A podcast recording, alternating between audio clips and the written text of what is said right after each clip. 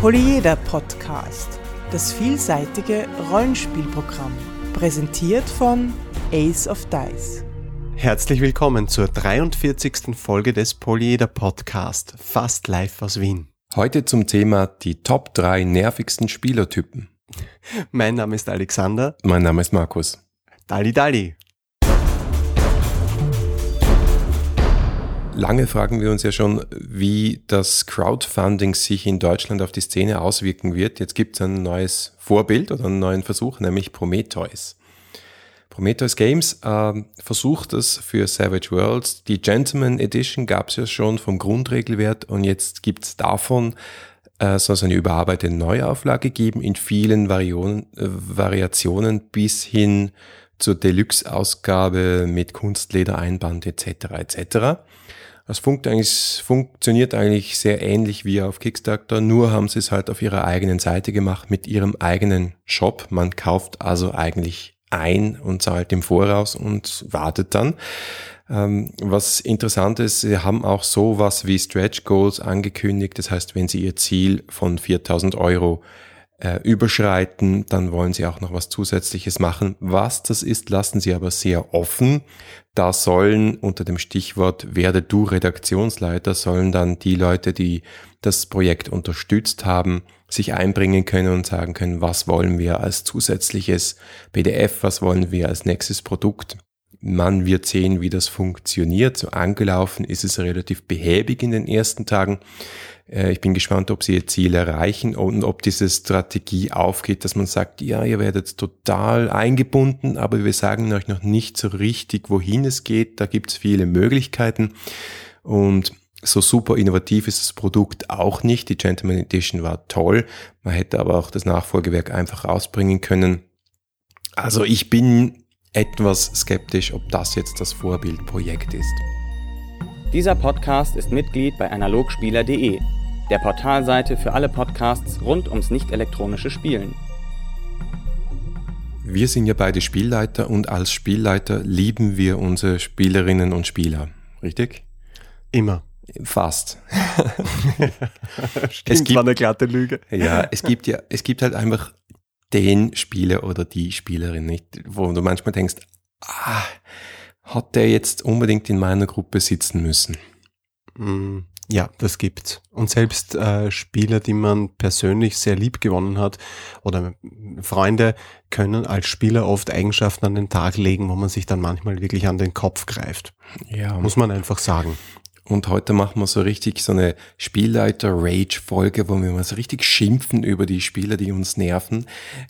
Wohl, wohl gemeint, ja, wir lieben unsere Spieler, aber Natürlich. manchmal, das muss manchmal einfach auch raus, ja. Und ähm, sollte sich jemand wiedererkennen, dann sind wir nicht dafür verantwortlich. Liebe Hörerinnen und Hörer, wir meinen nicht euch. Die anderen sind gemeint. Es sind immer die anderen gemeint. Ja, genau. genau. Und Anwesende sind immer ausgenommen.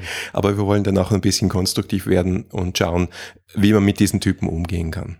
Ganz genau. Fangen wir doch vielleicht gleich mal, wir machen es spannend. Wir fangen mit dem Platz drei an, mit meinem persönlichen Platz drei. Also ich finde, der unverlässliche, der geht irgendwie nicht. Ja, der unverlässliche Spieler, das ist der, der kommt spät oder er kommt gar nicht oder er geht früher als geplant oder er ruft zehn Minuten an und verschiebt oder er sagt nicht zu und sagt nicht ab oder er kommt und vergisst dann sein Charakterdokument. Das ist der Typus unverlässlicher Spieler, so nenne ich den einfach mal. Kann natürlich auch eine Spielerin sein, habe ich aber noch nicht erlebt. ähm, Zufall, Zufall. Mag sein, ja. Ich finde, das ist eigentlich irgendwie so ein bisschen undankbar auch irgendwo. Also dieses Unverlässliche, ich meine, da kommen Leute zusammen, nehmen sich Zeit, bereiten das vor, zumindest im Falle des Spielleiters ist es so, und dann findet es einer nicht der Mühe wert, rechtzeitig zu kommen. Ich meine, man spricht ja nicht von verkehrsbedingter Verspätung. Wir sprechen hier von habituellem zu spät gar nicht äh, kommen, zu früh gehen, nicht ja, absagen, nicht ja. zusagen. Also es ist schon ganz klar, wer eine Rollenspielkampagne am Leben halten möchte, der braucht äh, ein Commitment, ein gewisses Commitment von allen, die dabei sind. Da muss genau. der Wille da sein und ja eben, ich meine, wir haben Jobs, wir haben Familie teilweise oder auch nicht, aber wir haben alle was zu tun und niemand hat Zeit. Das heißt, es braucht ein Commitment und es Commitment brauchst halt von allen. Wenn einer dann nicht mitzieht, dann ist das echt, das, das, das wirft irgendwo den, einem das Hackel ins Kreuz. Man muss sagen, es gibt verschiedenste Arten von Runden. Es gibt Runden, die sind so lose gebaut und, und auch so casual im, im, im, in, ihrer, in ihrer Art, wie sie Rollen spielen, ja, da trifft man sich einfach, dann spielt man halt äh, so quasi Bier- und Brezelmäßig und es ist okay, die, die da sind, sind da, die, sind nicht, die, die nicht da sind, sind nicht da. Dann ist es natürlich kein Problem. Das ist aber keine Art von Rollenspiel, die ich persönlich betreibe oder betrieben habe. Daher ist für mich der Unverlässliche ein rotes Tuch. Ja. Trotzdem aber nur Platz drei. Ja, da kommt noch was. Da, da kommt, kommt noch was. Mein Platz drei, mein Platz drei ist das Krisenpärchen. Oh, das kenne ich auch.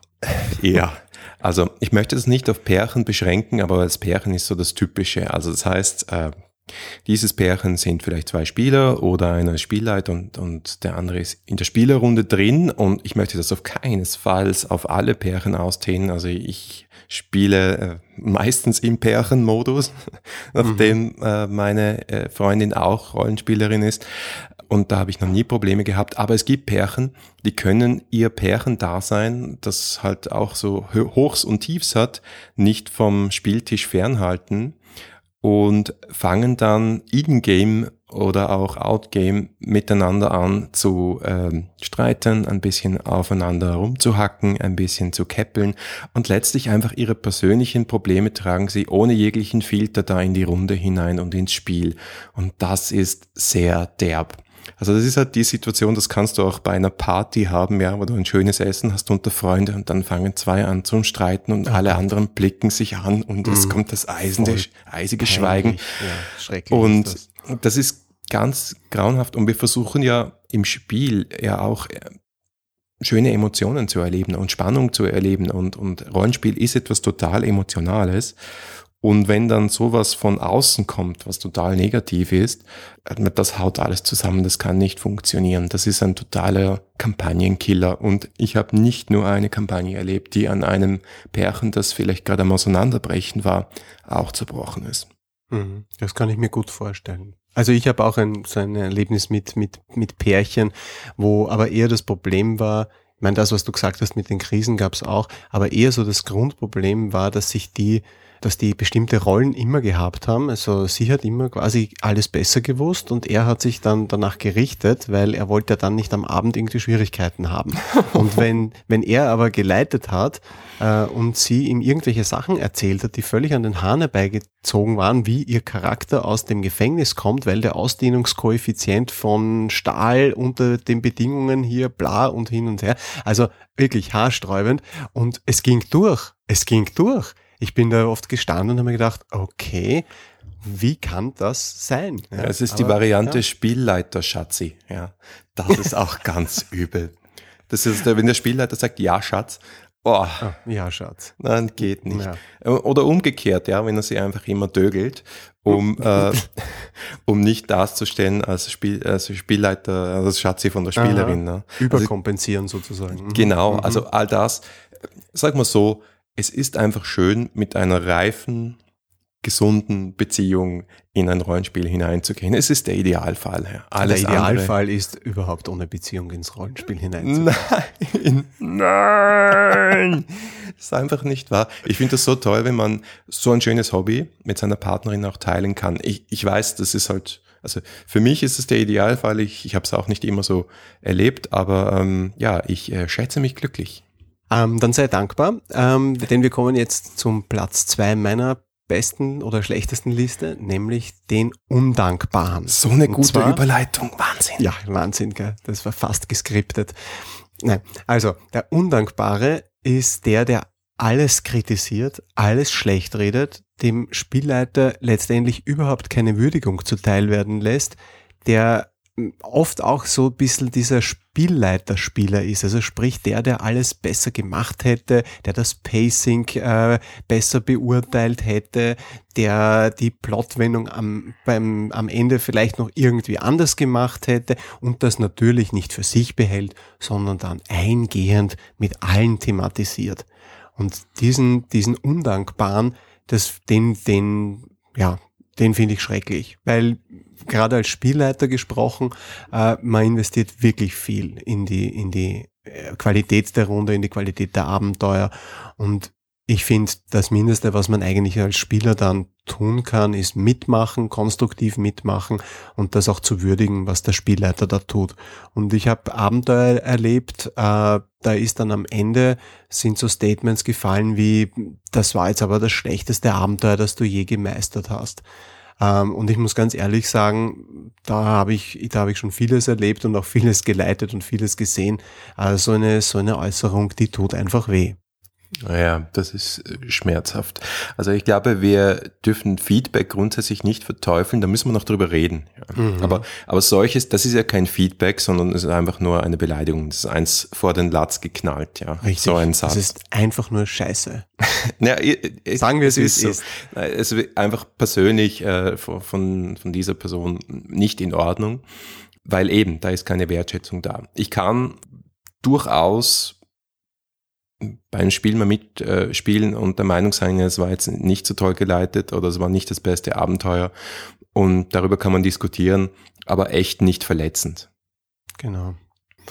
Na gut, du bist dran. Ja, kann, kann bei meiner Nummer zwei nicht vorkommen. Der sagt nämlich gar nichts. Ja. Ui, gar ich nichts. ja, ich, ich habe mal so einen Spieler gehabt in einer Runde, ähm, da haben wir gerade Shadowrun gespielt und die ganze Runde ist da gesessen, wie es für Shadowrun typisch ist und hat über zwei, drei Stunden dann ihren Run geplant und gesagt, ja, dann machen wir das so und so und also wirklich detaillierten Plan ausgeheckt und der hat sich nicht wirklich beteiligt, der eine Spieler. Um, ähm, als sie dann aber fertig waren, haben wir gesagt, gut, ja, dann ziehen wir das jetzt durch. Und dann hat er gesagt, nein, ich bin dagegen. also der sagt zwei, drei Stunden lang gar nichts, ja, und dann ist er dagegen. Also der mhm. Schweiger ist mein Platz Nummer zwei. Der Schweiger. Ja. Die Leute, die sich ein bisschen weniger beim Rollenspiel beteiligen und ein bisschen stiller sind, die stören mich überhaupt nicht, weil es können auch nicht ständig alle durcheinander schreien und es können nicht ständig alle im Spotlight stehen. Mhm. Aber wenn jemand sich zurückhält und nachher destruktiv ist, dann das geht überhaupt nicht zusammen. Apropos Spotlight. Meine Nummer eins, Trommelwirbel, ist der, den man im Fachjargon den Spotlight-Hugger nennt. Also den, der, wenn er mal die Gelegenheit hat, seinen Charakter in Szene zu setzen, dann mit aller Kraft daran festhält und auch wirklich keine Gelegenheit auslässt, diese, diesen Fokus auf sich zu ziehen. Und der damit quasi das gesamte Geschehen dominiert, die gesamte Dynamik dominiert, die anderen Spieler quasi an die Seite drängt durch seine offensive Art und Weise, sich in den Vordergrund zu drängeln, den Spielleiter mit endlosen durchaus enthusiastischen, aber einfach endlosen Reden zu okkupieren und nicht mehr loszulassen, bis dem nur noch die Möglichkeit bleibt, ihn brutal abzudrehen. Der sitzt meistens direkt links von mir. Also ist nicht in meiner Runde, aber meistens so direkt neben oder direkt gegenüber oder schräg gegenüber vom Spielleiter, damit er so die klare Linie hat. Du hast absolut recht. Äh, ich habe schon früh mir zur Angewohnheit gemacht, als Spielleiter zu versuchen, also ich bin ja kein Diktator und sage den Leuten, wo sie sitzen müssen, aber ich habe so immer nein, nein. versucht, die Leute versucht, die Leute ein bisschen auf gewisse Plätze zu drängen ja, oder zu, zu, zu äh, drängen, ähm, damit, damit äh, einfach auch ruhigere Leute ein bisschen näher am Spielleiter sitzen und die, die ohnehin kein Problem haben, sich Aufmerksamkeit zu verschaffen, ja, ein Stückchen halt weiter weg. Das hat eigentlich sich immer bewährt, muss ich sagen. Aber beim Spotlight Hager nutzt das alles nichts. Wenn der will, dann macht er das. Und wenn dann alle nach Norden gehen wollen und er will nach Süden gehen und seine Szene haben, dann, dann kriegt er die irgendwie und es geht einfach kein Weg an ihm vorbei. Naja, der spielt manchmal sein eigenes Spiel. Der spielt de facto sein eigenes Spiel, ja, das stimmt.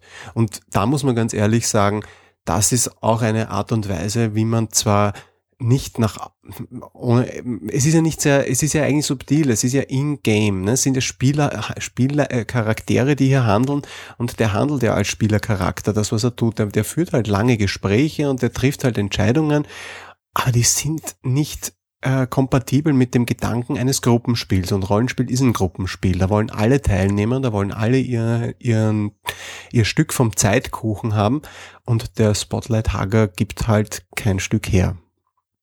Ja, meine Nummer eins ist der Regelfuchser. Wir kennen ihn alle.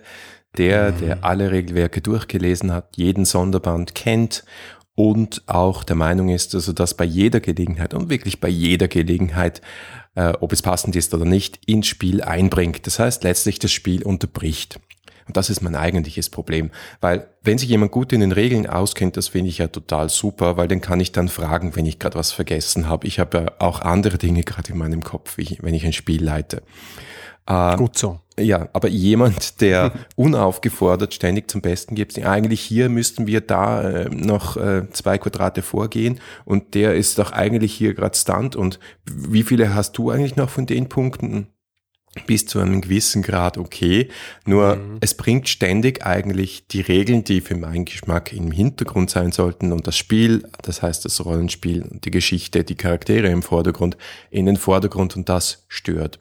Mhm. Und da gibt's noch die Steigerungsvariante, nämlich die Regelfuchser, die die Regeln nicht kennen. Also so einen hatte ich schlimm. auch mal, da war ich auch Spieler und ich war als Spieler höchst irritiert, dass der ständig den Spielleiter über den Mund, Spielleiterin in dem Fall, über den Mund gefahren ist und gesagt hat so und so und nachher schlage ich das nach und es stimmt gar nicht. Also ja, ähm, das war das übrigens aber noch Kombination mit Krisenpärchen. Der wollte sich nämlich wichtig oh machen gegenüber seiner Freundin. also sehr gefallen, wie man das nennt. Man nennt das SAPFI. Das ist ein Prinzip, das ich auch gelernt habe, als ich beim Anwalt gearbeitet habe. Äh, ist die Abkürzung für souveränes Auftreten bei völliger Inkompetenz. das muss ich mir merken. auch im Berufsleben weit verbreitet. Sehr weit verbreitet. Ja. Gut, aber okay. was machen wir jetzt mit unseren äh, Krisenkandidaten hier? Ja, wir müssen, die müssen zur Therapie, es hilft nichts. ja. die müssen, die müssen auf die Couch. Ja, wie geht man wirklich mit diesen oder mit anderen Spielern, die in irgendeiner Weise destruktiv, nervig, ähm, schwierig sind, um? Naja, man wirft sie raus, oder? Im Wesentlichen. Raus ja, aus der Gruppe. Weg, weg mit ihnen. Ja.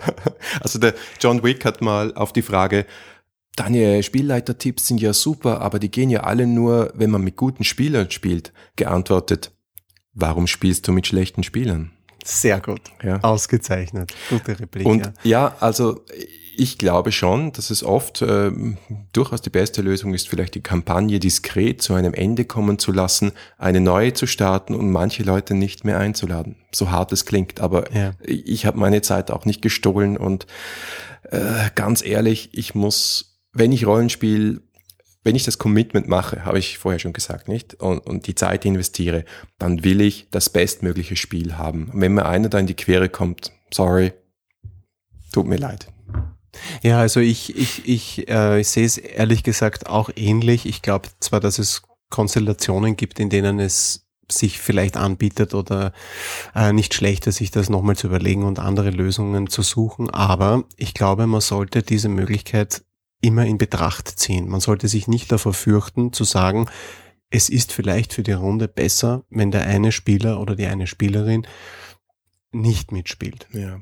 Aber noch viel besser, noch viel eleganter ist, dass man vorher ganz genau schaut, wie die Runde zusammengesetzt ist. Man kann auf Cons gehen, man kann mal einen One-Shot leiten und ein Gefühl entwickeln dafür, wie die Spieler zusammenpassen, was für eine Art von Spiel die wollen, ob eben wirkliche Problemspieler dabei sind und dann ja, die eigentlich, es klingt jetzt arrogant, aber eigentlich die Leute handverlesen aber in Wirklichkeit funktioniert das viel, viel besser, wenn man das alles in, mit Einbezug der, der Spieler natürlich, der ganzen Gruppe, sich das anschaut vorher.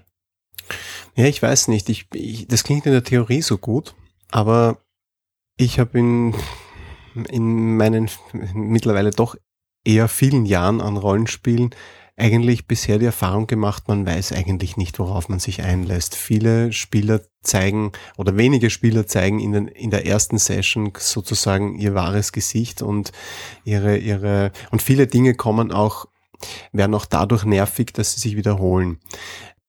Also ich weiß nicht, vielleicht liegt es an meiner Menschenkenntnis, vielleicht ist er einfach so grottenschlecht, kann ja auch sein.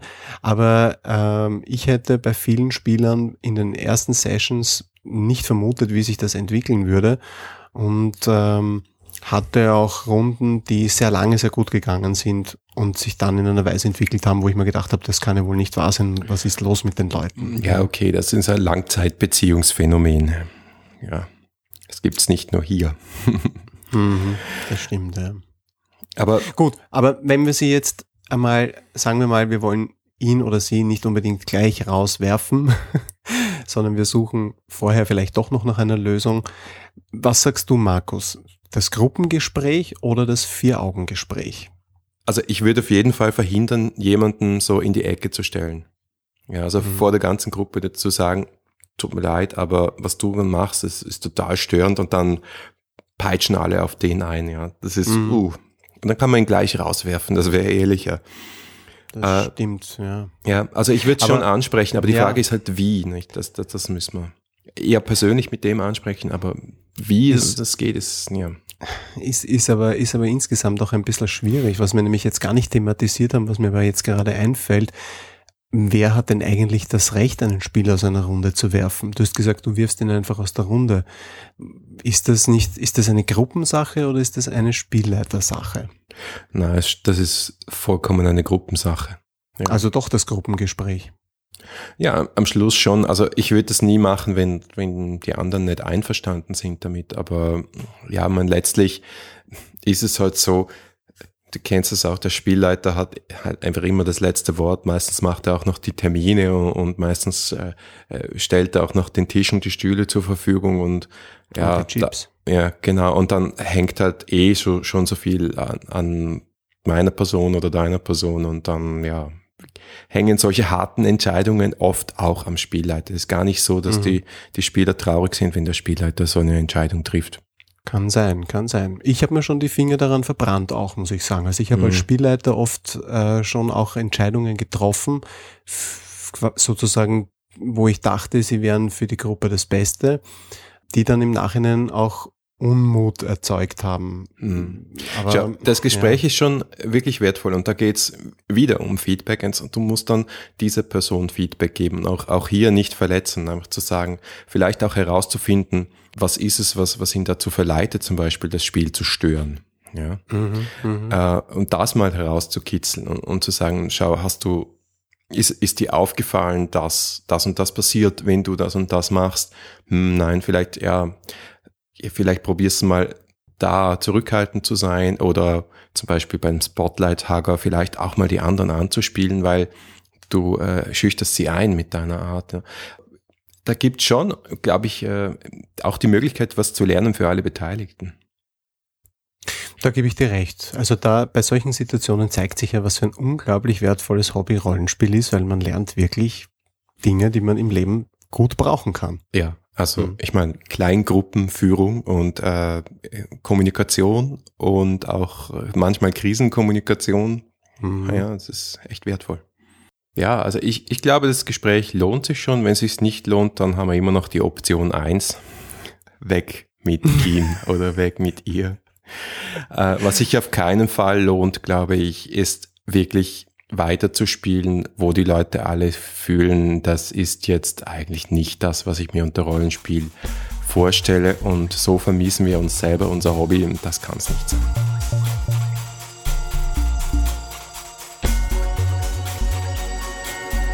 Das war die 43. Folge des Polyeder Podcast. Ja, erzählt uns von euren Erfahrungen unter polyeder at daysofdice.com, auf Facebook, Twitter, auf Google Plus oder natürlich im Blog. Danke fürs Zuhören und bis nächste Woche.